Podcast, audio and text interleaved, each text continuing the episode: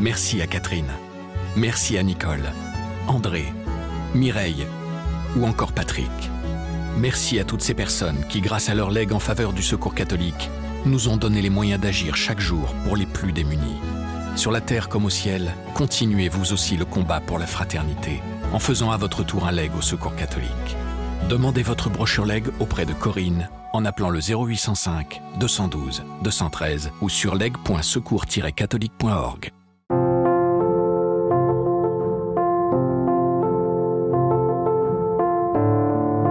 Quand on leur prépare une bonne soupe, euh, ou quand on leur prépare un bon gratin, ou quand on leur prépare des choses un petit peu euh, différentes, euh, on passe tout de suite à un niveau supérieur.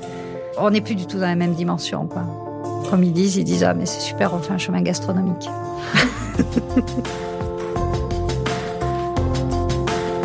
Depuis 8 ans, Sabine Gosselin et son compagnon tiennent un gîte d'étape sur le chemin de Saint-Jacques de Leur auberge est située dans le village médiéval de Saint-Côme-d'Olt, au cœur de la vallée du Lot, dans l'Aveyron. Chaque soir en haute saison, ils dressent le couvert pour une vingtaine de pèlerins et leur servent une cuisine 100% maison, réalisée à partir de produits locaux. La religion n'est pas souvent évoquée autour de la table. Mais pour Sabine Gosselin, ces moments participent pourtant bien au cheminement personnel et spirituel des pèlerins de Compostelle. Je m'appelle Malotresca.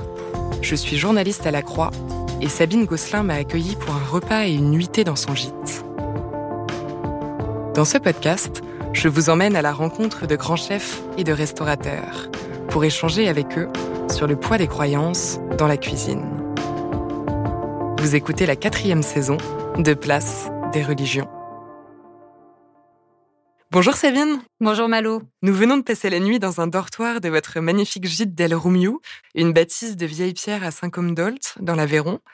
La cuisine locale et l'atmosphère euh, chaleureuse de votre établissement sont renommées ici. Les pèlerins de Saint-Jacques en pérégrination dans la vallée du Lot se passent le mot entre eux pour conseiller cette adresse. Pourquoi le choix de s'installer ici précisément dans ce petit village? Ça n'a pas été véritablement un choix. En fait, ça a été une occasion. Donc l'ancien gîte communal et il recherchait euh, quelqu'un pour le gérer. On venait de faire le chemin de Compostelle, on s'est présenté et euh, ils nous ont donné les clés pour gérer le gîte. D'où êtes-vous originaire et est-ce que vous avez grandi dans la foi catholique? Je suis originaire du Lot. J'ai grandi dans une grande famille avec huit frères et sœurs. J'ai plutôt eu une, éducation catholique. On allait à la messe le dimanche. Je suis allée au catéchisme. J'ai fait euh, ma première communion et ma confirmation mais c'était plutôt pour faire plaisir à ma grand-mère, puisque mes parents n'étaient pas véritablement pratiquants. Donc, euh, en fait, c'était le rendez-vous le dimanche. On, allait chez ma grand-mère pour aller à la messe, puisque ma grand-mère habitait à côté de l'église. Est-ce que vous avez gardé quelque chose de cet euh, héritage catholique? Bah, Je pense l'éducation par rapport au partage, par rapport à, de faire attention aussi euh, à son prochain, bah, ce qui m'a amené aussi vers la spiritualité en fait, puisque je ne croyais pas en Dieu, mais je savais que je croyais en quelque chose, quoi. Mais c'était pas Dieu. Qu'est-ce qui vous a éloigné de la religion catholique? Je ne me suis pas mariée à l'église, donc c'est sûr que je n'ai pas continué euh, euh, à pratiquer et à aller à l'église le dimanche. Mais pour moi, je m'en suis pas spécialement éloignée. J'ai juste euh, évolué différemment, mais je l'ai pas, je l'ai pas rejeté de ma vie du tout. J'ai jamais rejeté euh, que ce soit la religion catholique ou toutes les autres religions de ma vie. Bien au contraire, elles font toute partie intégrante de mon évolution.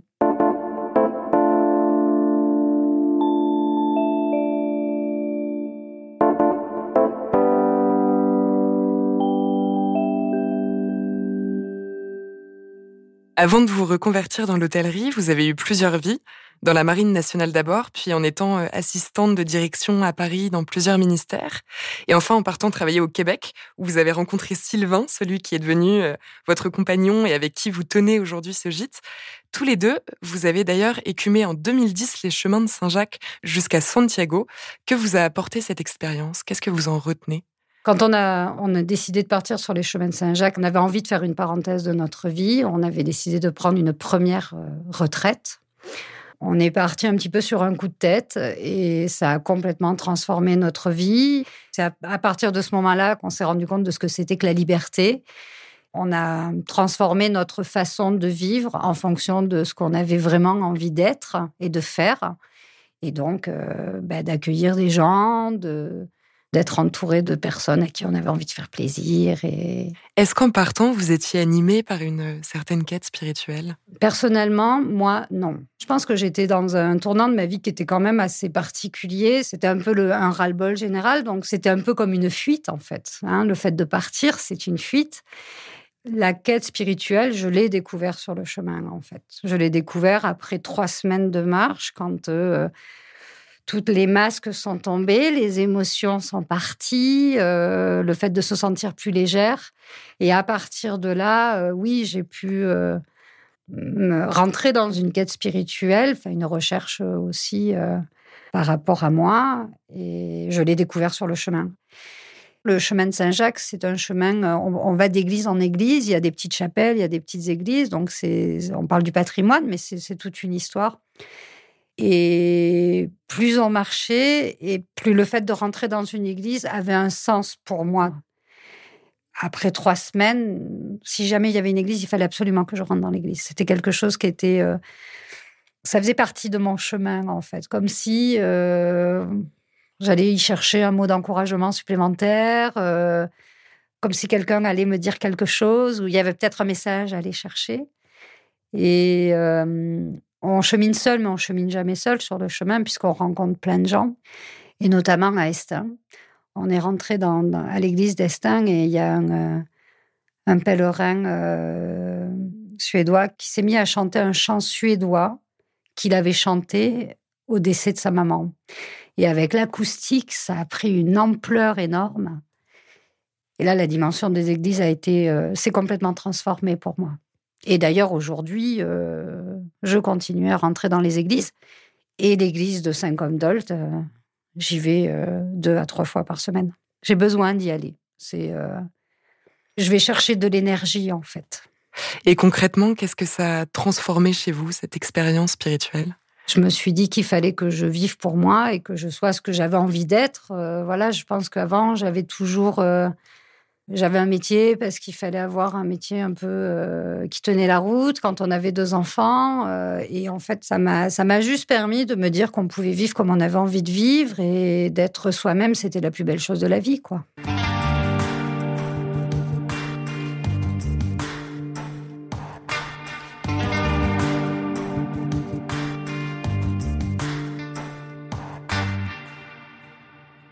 Comment est née l'idée même d'ouvrir un jour une maison d'hôtes ici sur les chemins de Saint-Jacques? Alors moi, j'ai toujours eu envie d'accueillir du monde. De toute façon, je vivais dans une famille où on était nombreux. Il y avait toujours du monde chez mes parents. C'est des fêtes euh, familiales chez mamie, évidemment. Donc, le côté euh, des grandes tablées, euh, je le connais depuis tout le temps. J'ai grandi là-dedans. Et hum, comme je me suis mise à la cuisine très vite, j'ai toujours eu cette envie de vouloir partager euh, ma cuisine et du coup d'accueillir. Et quand je suis partie travailler au Québec, j'ai rencontré Sylvain et en fait, je me suis aperçue que Sylvain, ben, il aimait aussi beaucoup accueillir les gens. Et ça a été vraiment très spontané. En fait, on s'est dit, ben, pourquoi on ferait pas ça de notre vie puisque c'est ce qu'on est tous les jours. Donc, euh, au lieu de le partager qu'avec des amis, ben, autant le partager avec des gens que l'on connaît pas. Et la première idée était de le faire au Québec. On avait une belle maison de campagne dans les cantons de l'Est qui se prêtait complètement euh, à la maison d'hôte euh, parfaite euh, avec un beau paysage canadien et on voulait le faire et la vie a fait que ça. On est revenu en France et on accueille maintenant sur le chemin de Compostelle. À l'heure où je vous parle, je vois par la fenêtre du dortoir où nous sommes une magnifique vue sur le clocher flambé. Quelle est l'histoire de cet ancien gîte communal? Alors le gîte communal, en fait, il est dans les remparts de Saint-Comdom. Il fait vraiment partie intégrante des remparts. On est dans la partie du, de l'ancien greffe. Donc euh, à l'époque médiévale, le greffe, euh, c'était le centre des impôts, c'était la prison, c'était donc les gens s'arrêtaient pour payer un passe-droit aussi pour traverser le Lot. Ensuite, il y a, a 40-50 ans, ils ont transformé euh, cet endroit en gîte communal pour accueillir les pèlerins.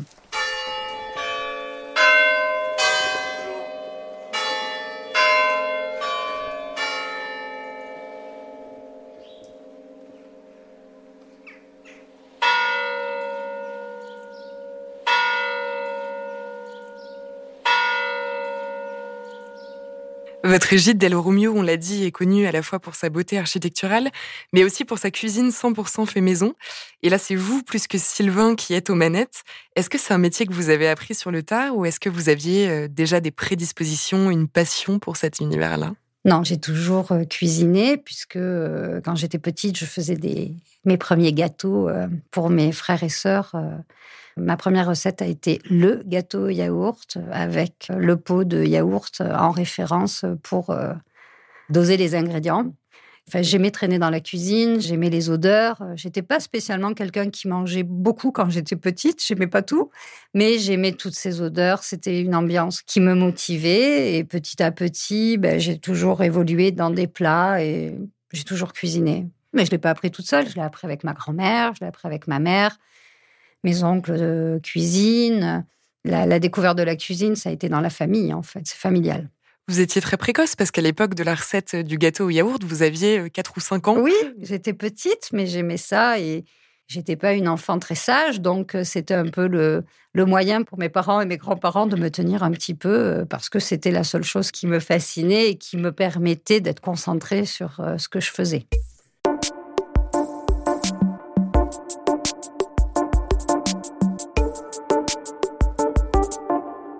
Est-ce que vous avez suivi ensuite une formation dédiée pour vous professionnaliser dans ce domaine? Alors j'ai décidé de passer un CAP euh, en 2018 parce que j'avais vraiment envie d'avoir la méthode professionnelle euh, de la cuisine, puisque cuisiner, euh, c'est bien, mais cuisiner dans un milieu professionnel, ben, ça n'a rien à voir, il y a des codes à apprendre. Et en 2018, bah, j'ai voulu vraiment en faire mon métier et passer mon CAP de cuisine pour pouvoir dire que j'ai ce diplôme de cuisinier. Vous avez d'ailleurs fait vos armes dans un restaurant gastronomique assez renommé dans la Alors, région. J'ai travaillé au Café Brasse. Enfin, j'ai passé mon CAP euh, au Café Brasse, donc dans le musée Soulage à Rodez, donc qui est la maison euh, qui appartient à la maison Brasse à l'Aïol de Michel et Sébastien Brasse. Et ça a été une expérience euh, extraordinaire avec un chef qui m'a encore plus donné euh, de passion euh, sur la cuisine. Euh. Quels produits régionaux aimez-vous particulièrement travailler ici? Alors moi, je ne fais pas de produits régionaux puisque je ne suis pas véronaise, donc je ne fais pas la ligo. Par contre, j'utilise les légumes de Saint-Comdol, j'utilise la viande d'Aubrac, j'utilise la viande de l'Aveyron. Avec ces produits, j'essaye de plutôt euh, faire de la cuisine du monde, euh, mais avec des produits régionaux et des produits extra frais. Et vous mettez un point d'honneur à faire du 100% maison euh? Je fais du 100% maison. Mes frigos sont vides le matin, ils se remplissent à 10h30 et ils sont vides le soir. Donc chaque jour, je vais acheter des légumes frais, je vais acheter ma viande. Je prépare de la cuisine pour 18 personnes, donc c'est quand même assez gérable en termes de stock quotidien. Je cuisine aussi en fonction de mon humeur, en fonction de la saison, en fonction du temps. Donc je me laisse cette part de liberté en fait. Et c'est ce que j'aime dans la cuisine. Et qu'est-ce que vous aimez dans la démarche même de cuisiner? C'est comme une séance de yoga hein, pour moi la cuisine en fait. Je le fais d'abord pour moi puisque j'aime ça. Je cuisine en pleine conscience. Quand j'épluche mes légumes, je fais attention à ce que euh, j'oublie pas euh, un bout de peau euh, de mes légumes comme quelqu'un fait un dessin, comme quand tu fais une séance de méditation. Donc, je le fais d'abord pour moi. Et après, quand je transforme mon produit, ben, je me projette sur le fait que je vais offrir ce produit.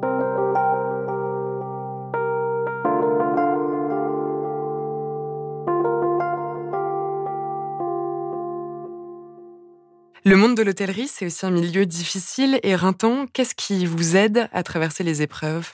Ma passion et ma motivation. Bah, la, cuisine, de toute façon, euh, il faut être passionné hein, pour faire ce genre de métier parce que c'est clair que c'est très dur. Le, plat qu'on présente aux clients, euh, c'est le point final, mais c'est un point final qui a demandé, mine de rien, des heures de travail. Et de... Plus je vieillis, plus je trouve ça dur, mais je ne suis pas capable de m'arrêter, en fait. J'aime trop les saveurs, j'aime trop les odeurs de cuisine. Euh, J'aime regarder les légumes pousser, euh, j'aime les cueillir, j'aime les acheter. Euh, et, surtout, en les regardant, euh, je suis toujours en train de me dire, mais qu'est-ce que je vais pouvoir faire avec Comment je vais pouvoir le transformer Quelle épice ou quelle herbe je vais pouvoir associer pour lui donner un peu plus de peps et mettre les, les, produits en valeur, en fait. du matin, ils font, ils font, que, alors, ils font que leurs oignons et leurs trucs. C'est les sacs en plastique là dans le Très bien. Salut. Tu as dormi? Ouais. Salut. On arrive là à la fin de la saison. Est-ce que vous arrivez à garder le moral pendant les périodes creuses, notamment l'hiver, quand euh, il n'y a plus de pèlerins? Alors chaque année, en fait, on fait une mini dépression d'une semaine avec Sylvain euh, parce que quand on ferme le gîte, ben, le téléphone ne sonne plus, on voit plus personne. Donc euh, c'est quand même notre vie change du tout au tout.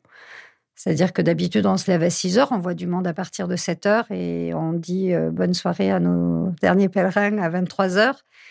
Donc c'est assez particulier comme ressenti, puisqu'on a tout le temps l'impression qu'on va faire. On, a, on se dit, ah, il y a quelque chose à faire. Ben non, en fait, il n'y a rien à faire aujourd'hui. Il y a juste à se reposer, à contempler les oiseaux, euh, peut-être aller se balader parce qu'il fait encore beau. Donc on a deux semaines de grand vide, mais vraiment du grand vide. Et de la tristesse. Euh, et puis, euh, bah, petit à petit, en fait, on reprend la vie et on continue nos affaires. Mais comme on a plein de projets, de toute façon, euh, on enchaîne sur un autre projet et on passe euh, les hivers aussi à profiter de nos enfants parce qu'ils bah, ne nous voient pas beaucoup.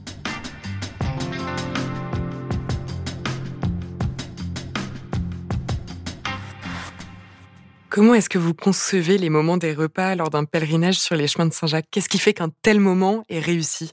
Les gens arrivent euh, entre 15h et 19h au gîte, donc il y a un accueil un peu particulier.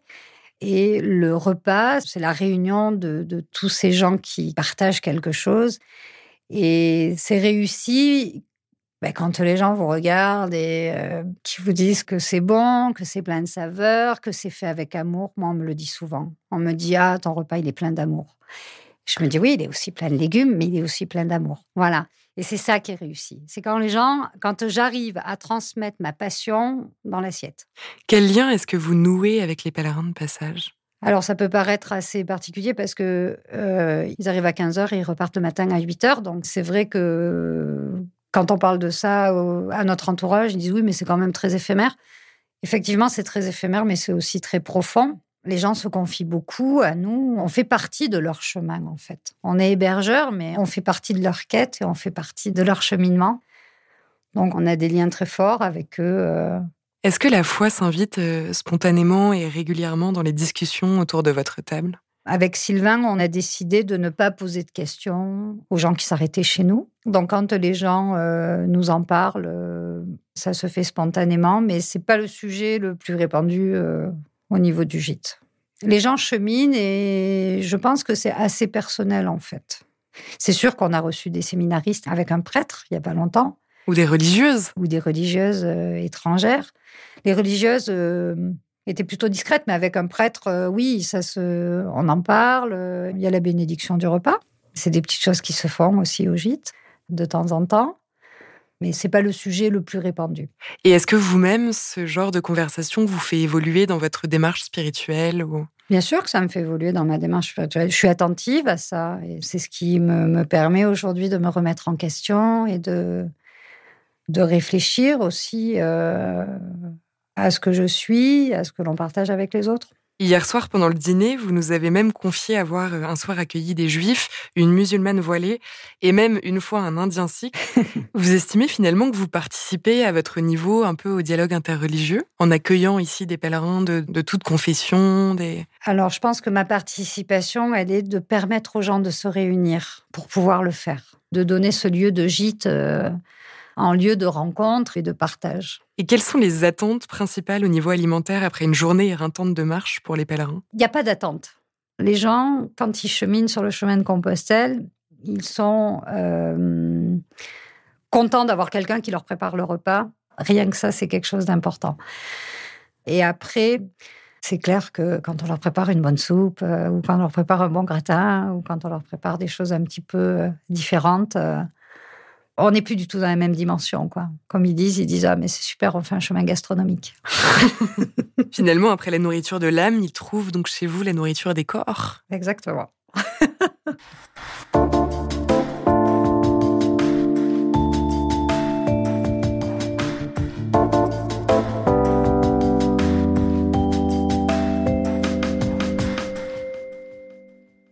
Ce gîte, vous espérez pouvoir le tenir toute votre vie ou est-ce que vous avez aussi euh, d'autres grandes aspirations ou d'autres projets existentiels dans les années qui viennent? Alors être hébergeur, en tout cas pour Sylvain et moi, ce n'est pas un projet de vie. Je pense que c'est une partie de notre vie parce que ça demande beaucoup d'attention.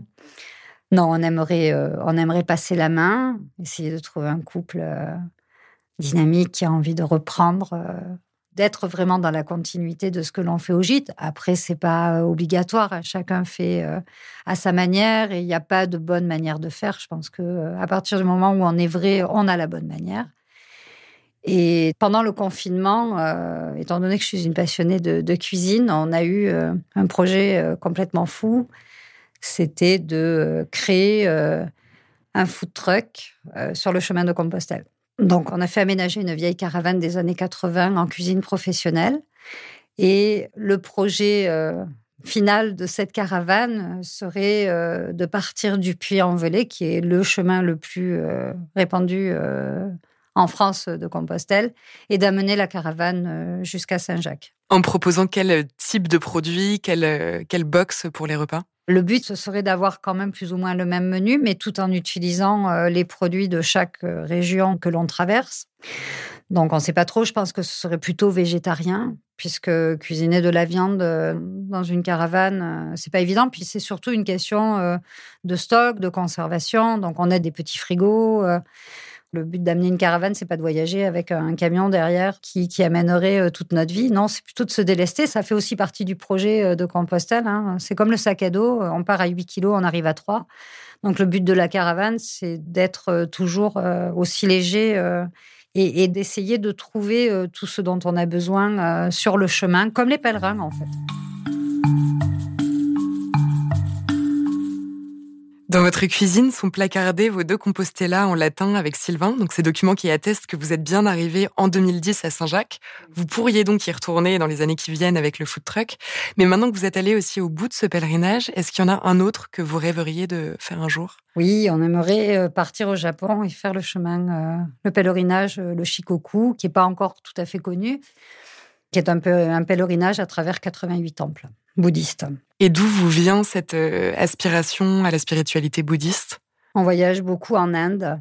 On a découvert vraiment euh, cette culture en Inde et on avait envie de le faire, mais par rapport à un autre pays. Et qu'est-ce que vous vivez pendant ces retraites en Inde? Est-ce que ça contribue vraiment à vous apaiser, à une forme de dépouillement de l'esprit? Surtout, ça nous permet de nous revitaliser, puisque les saisons euh, sont courtes, mais sont longues. parce que c'est 17 jours sur 7, 17 heures par jour. Donc, le but d'aller là-bas, c'est surtout de, de se refaire une santé, physiquement et spirituellement. Ça nous permet de nous remettre en question. Ça nous permet euh, de aussi euh, se décharger de tout ce qu'on s'est chargé dans l'année. Puisqu'on prend beaucoup d'émotions quand même hein, quand on est sur le chemin de Compostelle. On prend toutes les émotions des gens. On n'a pas l'impression. Euh, c'est assez particulier parce qu'on c'est un peu inconscient, mais à la fin de la saison, on n'est pas nous en fait. On est euh, nous avec euh, plein d'émotions de, toutes les rencontres qu'on a faites. Et ça, il faut qu'on s'en décharge absolument parce que sinon on peut pas, on peut pas continuer à vivre correctement. Quoi. Oui, certaines vous ont profondément bouleversé. Oui, oui, donc c'est. Euh, Qu'est-ce qui vous a euh, particulièrement marqué comme rencontre? Il y en a plein. Euh, un jeune qui était dans la drogue et dans l'alcool et qui finalement, en marchant, a réussi à s'en sortir et, et aujourd'hui a trouvé une, un mode de vie qui lui convenait complètement. des jeunes qui a mené à Maury sur le chemin, Amaury, il avait 18 ans, il on lui a découvert une maladie euh, quand il était petit et il a une dégénérescence du corps qui est très rapide. Donc, il était dans un fauteuil roulant. ils étaient quatre et le but, c'était d'amener Amaury à Compostelle. Donc, bah, évidemment, chaque année, c'est pas évident parce que chaque année, l'état euh, de santé euh, d'Amaury se dégrade. Ça, c'est des super moments de partage avec les gens. Bah, Michel qui est parti avec le Covid, une dame euh, qui, pareil, a eu un gros gros accident de la vie, mais euh, qui, même dans son fauteuil roulant, euh, on avait l'impression, en fait, dans, son récit de voyage, de chemin qu'elle faisait bah, plus ou moins à travers un camion, parce que quelqu'un l'a menée et tout, mais elle faisait aussi des bouts de chemin en fauteuil roulant. Elle nous décrivait le chemin comme si elle marchait pas à pas, chaque étape, quoi. C'était. On vous voit très ému, en tout cas, à l'évocation Bah de, oui. de ces noms et de ces situations de vie. Oui, parce que on n'est rien, nous, par rapport à tout ça, en fait.